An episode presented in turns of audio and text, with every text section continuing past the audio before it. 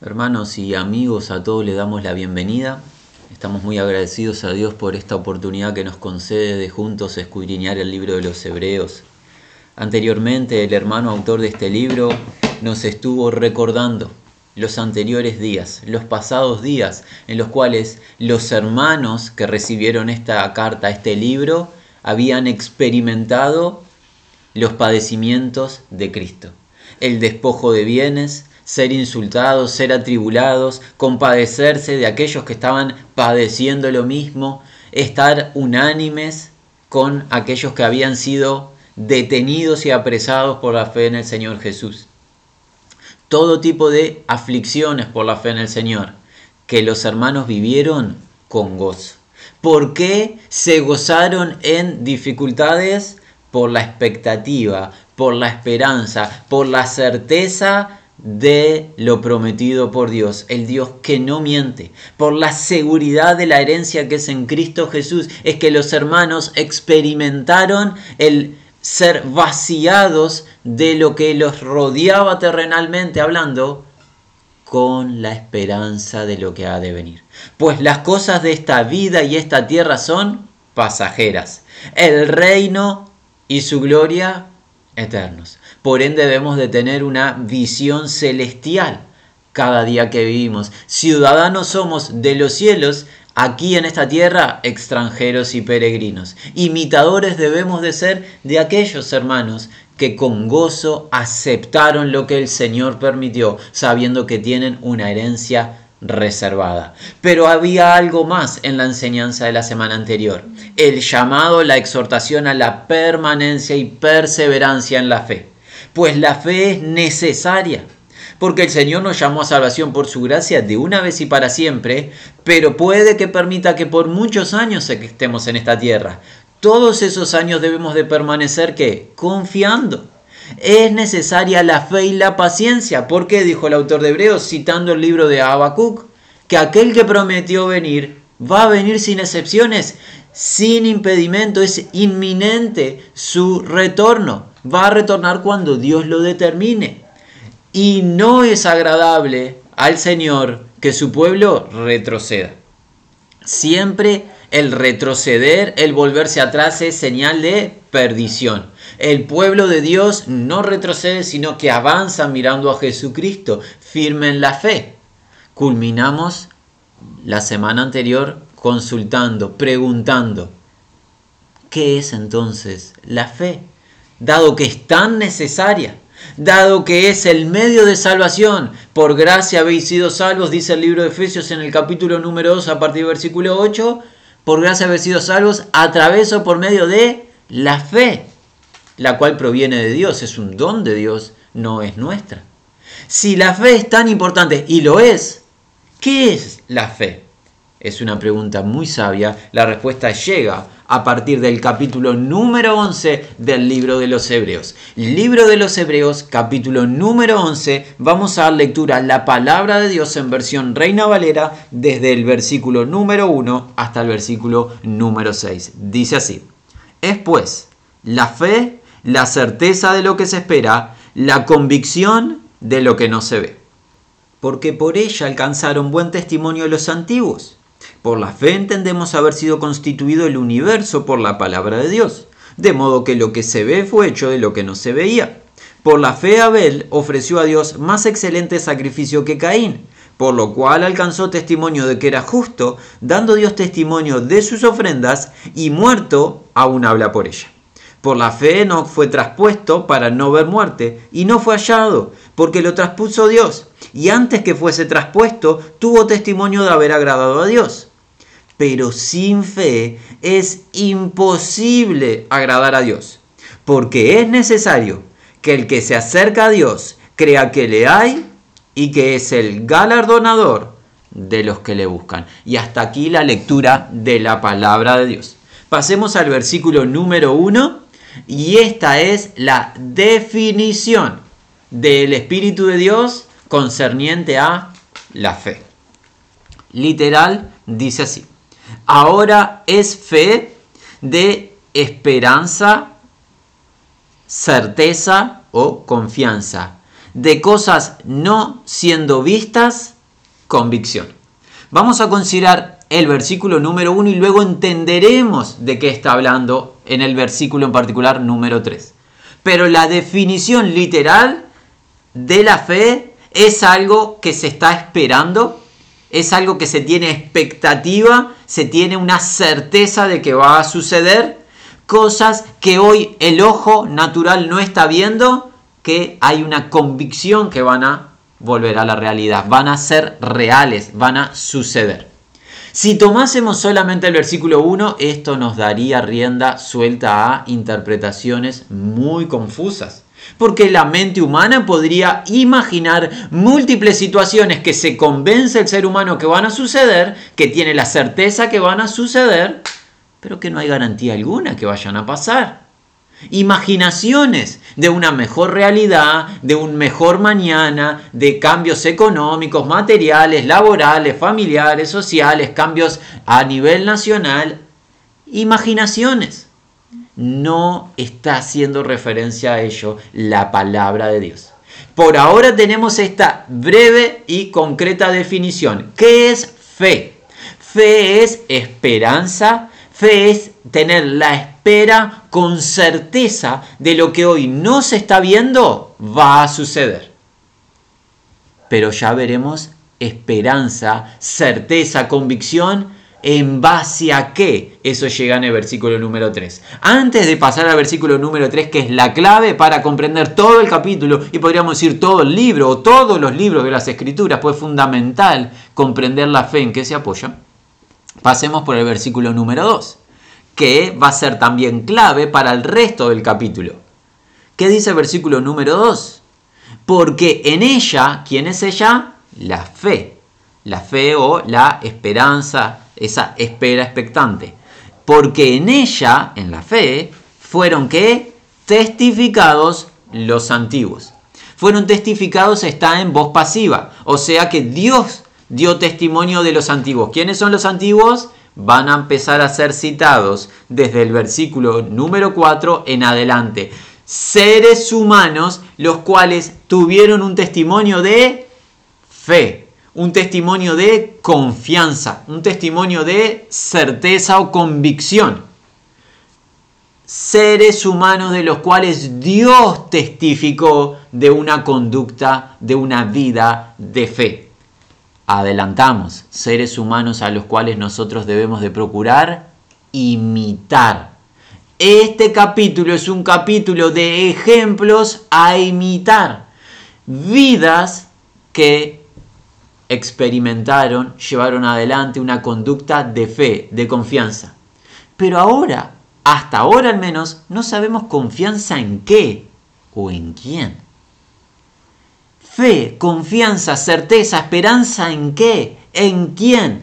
El versículo número 3 es la clave, mis amados. Dice así. Por fe comprendemos haber sido ajustado el universo por la palabra de Dios, para que de lo que no siendo visible, las cosas siendo vistas han sido hechas. Por fe, por confianza, entendemos o comprendemos haber sido ajustado el universo por la palabra de Dios. Y aquí nosotros animaríamos a que cada hermano destaque esta expresión.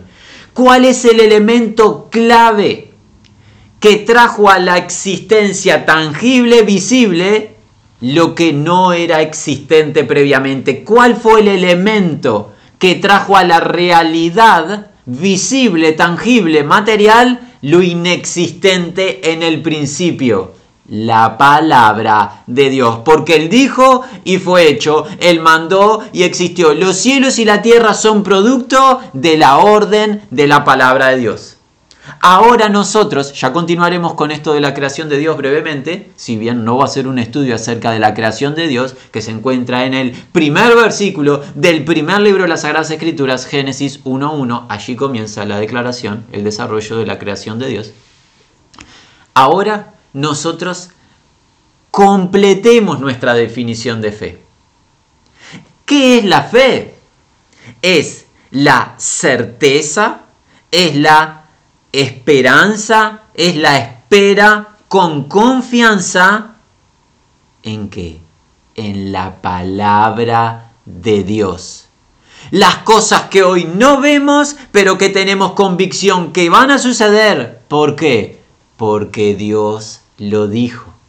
Dios, en el inicio, antes de la creación, no había dicho que fuesen hechos los cielos y la tierra. Cuando lo dijo, ¿qué pasó? Los cielos y la tierra existieron. ¿Por qué existieron? Porque Dios lo dijo en su palabra. Lo que Dios dice sucede, se hace, se cumple. Por ende, lo que Dios dice en su palabra en estos 66 libros, sucede. Dios dice que los que creen en su Hijo tienen vida eterna, Dios no miente. ¿Qué va a suceder? Los que creen en su Hijo tienen vida eterna. Dios dice en su pacto de gloria que los que creen en su Hijo tienen el perdón de sus pecados. ¿Qué sucede? Tenemos el perdón de nuestros pecados. Ahora la pregunta sería a los hermanos y hermanas que nos acompañan. ¿Alguien ve la vida eterna? ¿Alguien ve el perdón de los pecados? No lo vemos, ¿verdad? Son cosas no visibles, pero tenemos la convicción de ellas. ¿Cómo tenemos convicción de cosas que no vemos? Porque Dios lo dijo. Y Dios no miente. Dios no es hombre para que mienta, no es hijo de hombre para que se arrepienta. Lo que dice hace. La fe se apoya en el Dios fiel, en un ser irreprochable, no en un engañador. Por eso la fe no es, como tristemente algunos declaran en ignorancia notoria, la fe no es un salto al vacío. Salto al vacío es un acto de demencia. El que salta al vacío va a caer y se va a golpear con el sólido fundamento. No es la fe un salto al vacío, la fe es apoyarse en la palabra del que no miente. No vemos, pero creemos porque confiable es el que habló. Todo lo que él dice es confiable. Y ahora vamos a hacer un énfasis en qué. Lo primero que se cita en este capítulo de fe es la creación de Dios. Amados hermanos, lo decimos con tristeza y preocupación. Hay algunos individuos que supuestamente hablando de parte del Señor, llamando a salvación a las personas en el Evangelio, declaran que el registro del libro de Génesis es una fábula o un invento. Nosotros exhortamos a todo hermano y a toda persona a que seamos humildes y que creamos en el que no miente. ¿Cómo fueron hechos los cielos y la tierra? No hay que acudir a libros de ciencia. La palabra de Dios, Génesis a partir del capítulo 1, versículo 1. ¿Cómo fueron creados cielos y tierra? Por la palabra de Dios comprendemos que fueron hechos los cielos y la tierra. Lo que no se veía se hizo visible. Para nosotros es sí, amén. Porque si no creemos Génesis 1.1 y el resto del desarrollo de la creación de Dios, ¿qué garantía tenemos que Jesucristo murió y resucitó entre los muertos? Pues si Dios hubiese mentido en el capítulo 1 de su libro, Génesis 1.1, ¿qué garantía hay que no haya mentido en el resto de los libros?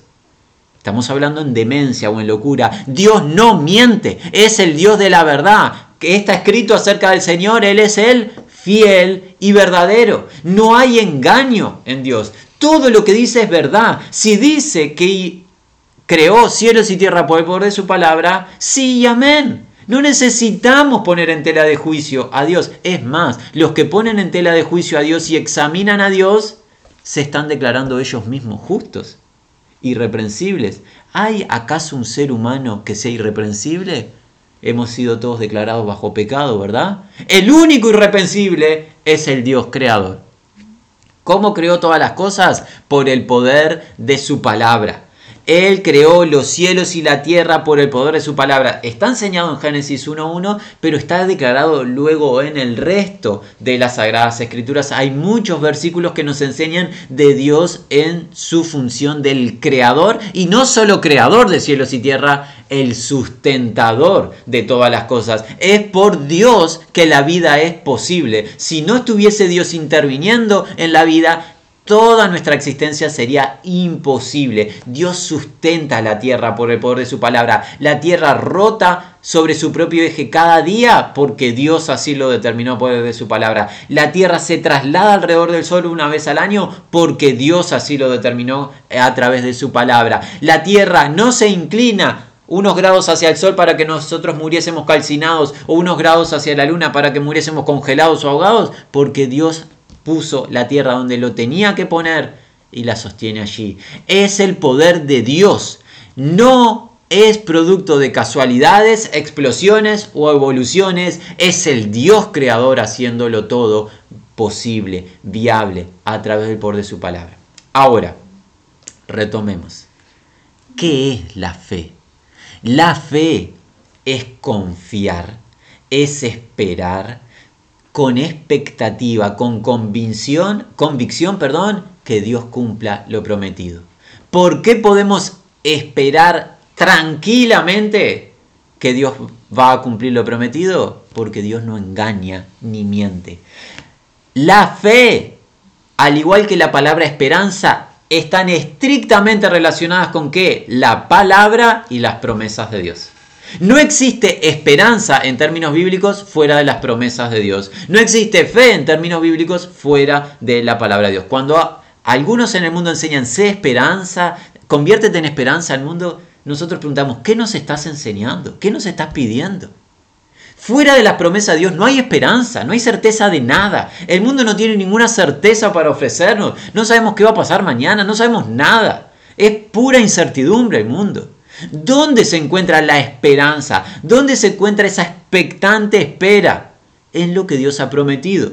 Por ejemplo, ¿qué ha prometido? Ha prometido un reino de gloria en el cual Jesucristo va a reinar con vara de hierro por mil años sobre esta tierra en justicia, seguridad y paz tenemos esperanza en eso.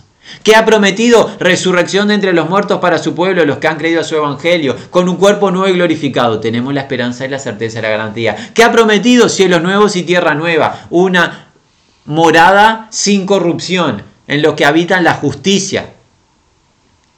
Otras cosas múltiples que el hombre puede pensar, imaginar, idear, no traen esperanza.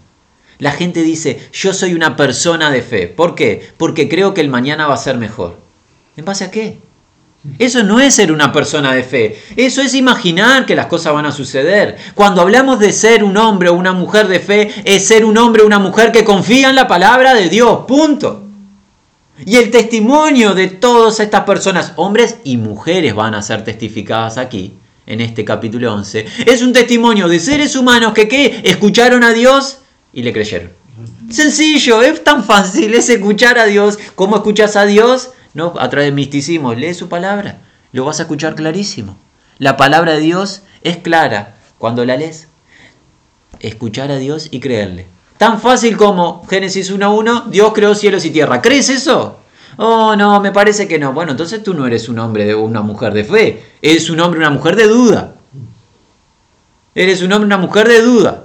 Ahora, alentamos a todos en el tema este acerca de la, creación de Dios, alentamos a aquellos que eh, elaboran teorías acerca de cómo fue creado el universo.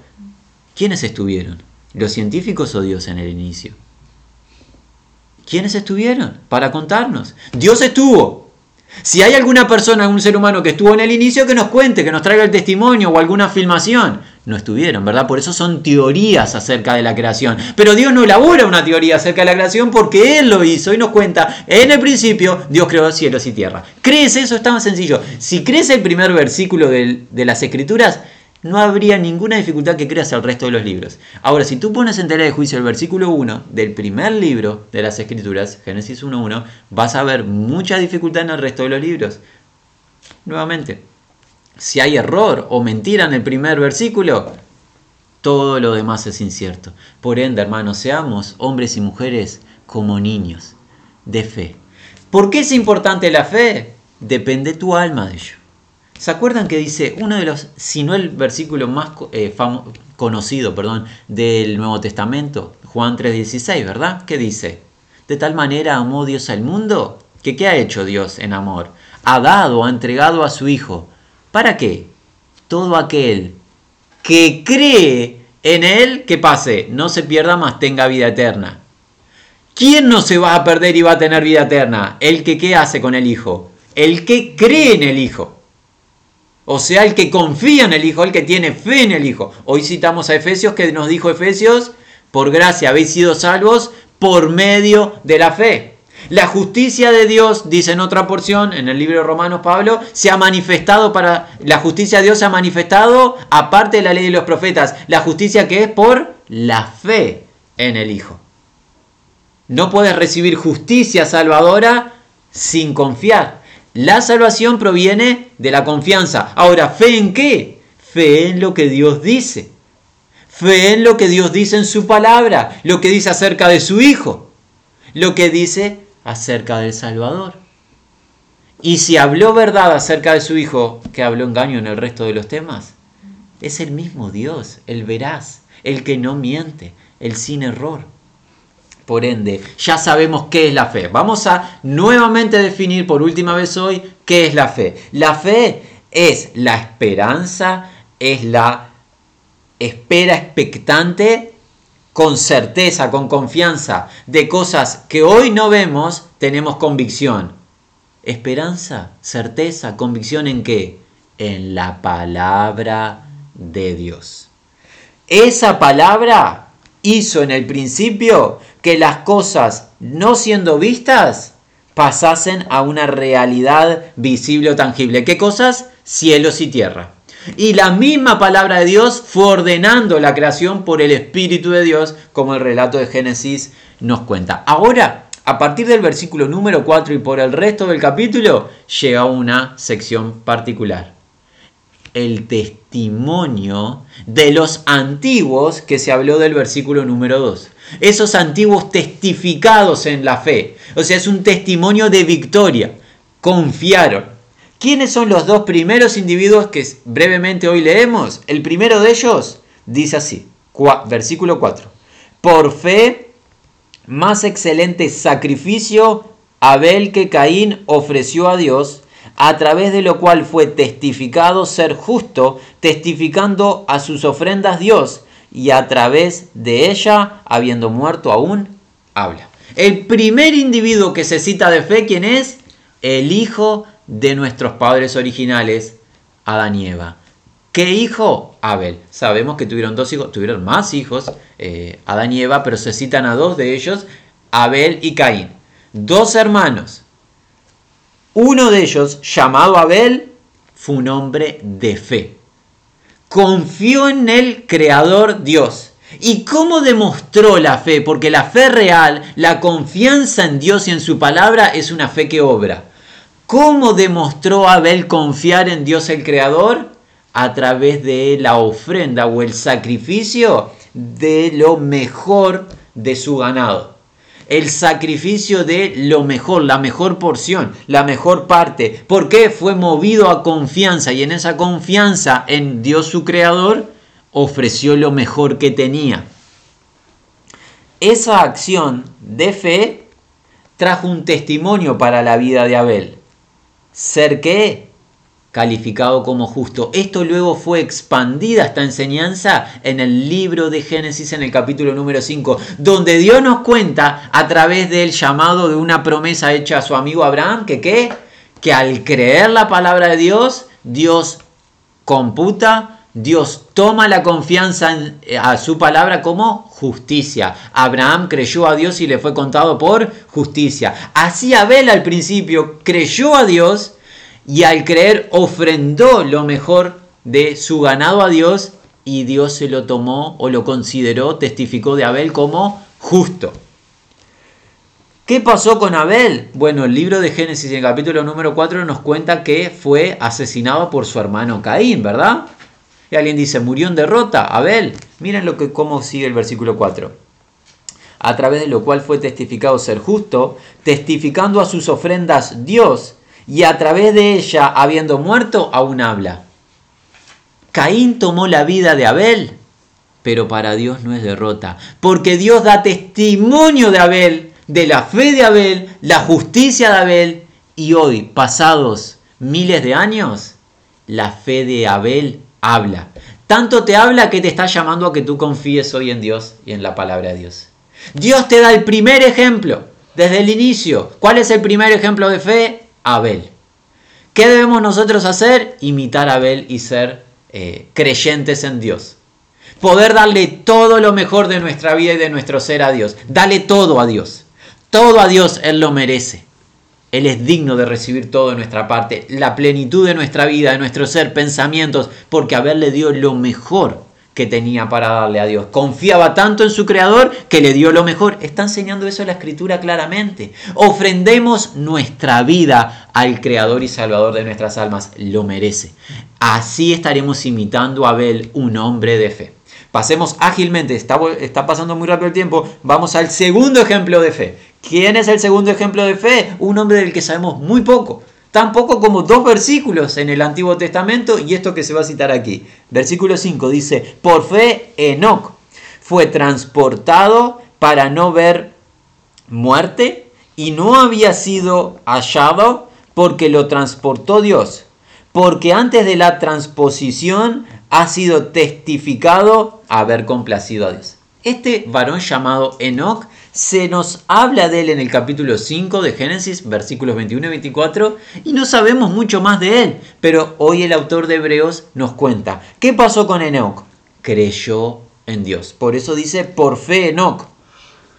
Enoch creyó de tal manera a Dios que, ¿saben qué? Dios le transportó. ¿Qué es transportar? Transferir de una posición a otra. Dios le transportó de la tierra a la misma presencia de Dios. Dios tomó a este individuo y lo transfirió. Algunos dirán, oh, eso me hace recordar la esperanza bienaventurada del creyente. Exacto, podríamos ver la vida de Enoch como el primer arrebatamiento del pueblo de Dios. Transportado de la tierra de los vivientes a la presencia de gloria de la majestad. Así fue llevado Enoch. ¿Por qué? Por confiar en Dios. Dice así, por fe, Enoch fue transportado, transferido, para no ver muerte. No pasó por lo que es afín a todos los hombres que nos enseñó este mismo libro, ¿se acuerdan? Está establecido a los hombres que mueran una vez y luego el juicio. Bueno, en este caso, ¿qué hizo Dios? Transfirió, transportó a Enoch y no vio muerte. ¿Por qué no vio muerte Enoch? Por haber confiado en Dios. Y no había sido hallado, no fue hallado en muerte, Enoch, porque le transportó Dios porque antes de la transposición ha sido testificado, y este testimonio fue de parte de quién? De Dios acerca de Enoch. ¿Qué fue testificado? Haber complacido a Dios. ¿Cómo se complace a Dios? Creyendo. Es muy sencillo. Es bien fácil, tan fácil como para que el niño más pequeño lo entienda. ¿Quieres tú complacer a Dios? Cree en Dios. Y ahora vamos a ver cómo desagradar a Dios llega en el siguiente versículo.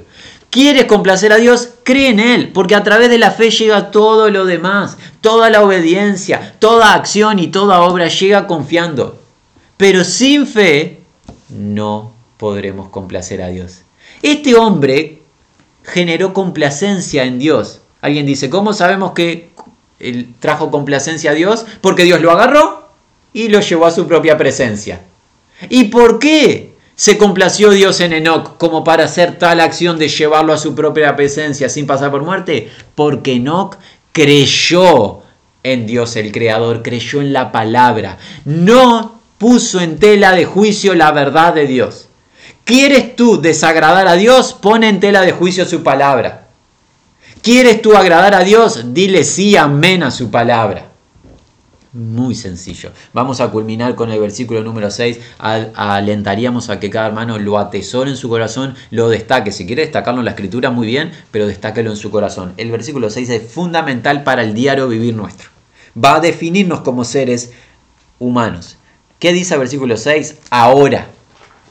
Es una breve conclusión de esto que está enseñando. Ahora, sin fe, con ausencia de fe, imposible complacer, porque confiar necesario es al que acercando, o sea, acercándose a Dios, que existe y aquellos buscándole o deseándole, galardonador se convierte. Aprendimos en el versículo número 5 la manera de complacer a Dios. ¿Cuál es la manera de complacer a Dios? Confiando en Dios.